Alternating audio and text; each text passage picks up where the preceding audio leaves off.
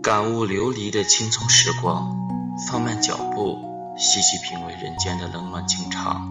FM 端与你一起相伴，读昂，读一段感情，昂扬那激情燃烧的岁月。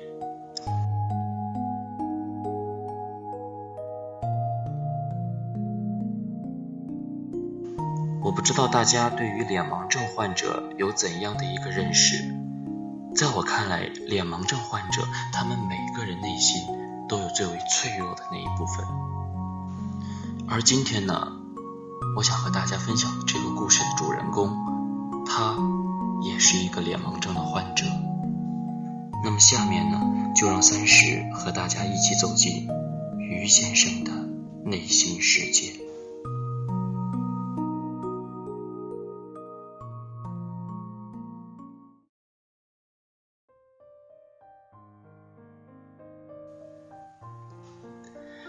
在于先生还是于同学的时候，云小姐还不是云小姐。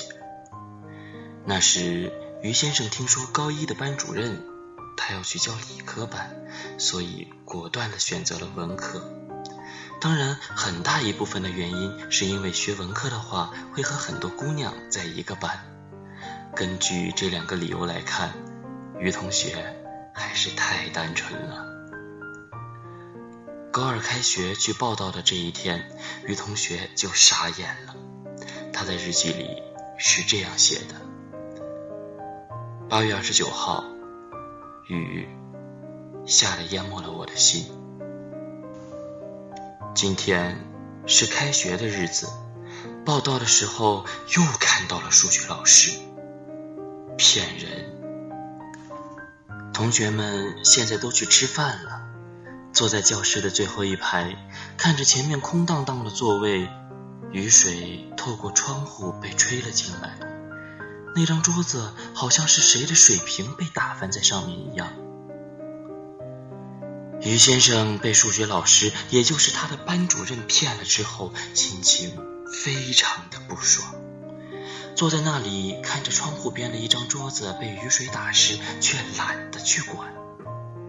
很快，一个同学回到教室，于先生此时正望着那张惨不忍睹的桌子发呆。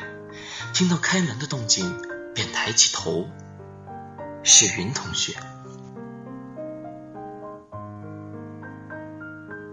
云小姐还在是云同学的时候，于先生就和她已经是同班同学了，从高一年级的时候就是。云小姐在分科的时候，当然是选择她最喜欢也是最擅长的文科了。关于分科这件事儿，云小姐后来也询问过于先生，为什么很擅长理科的于先生会选择文科？于先生只是笑笑，没有答案。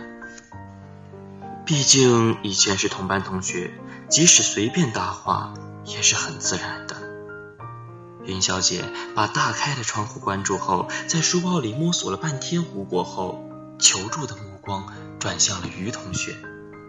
云米，你有卫生纸吗？有。于同学递过一包卫生纸后，就看着云同学在努力地擦着那张桌子。云同学的头发不像其他女孩子那样服帖，大概是有点自来卷吧，有好多毛毛躁躁的碎头发。快到九月，即使下着雨，云同学还是穿了裙子，裙摆不停地在膝盖处来来回回的移动。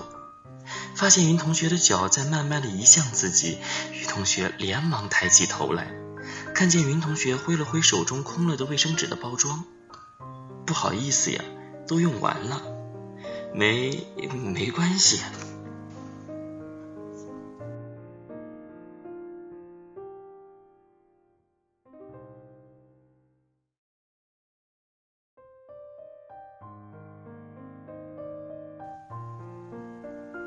九月三号，晴。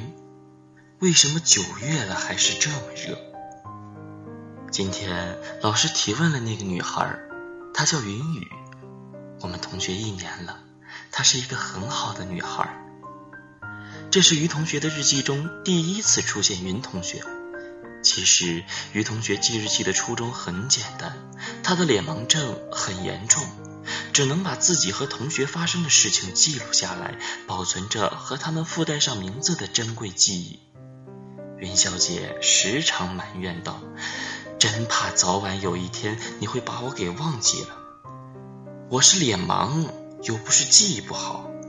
于先生只会这样反驳。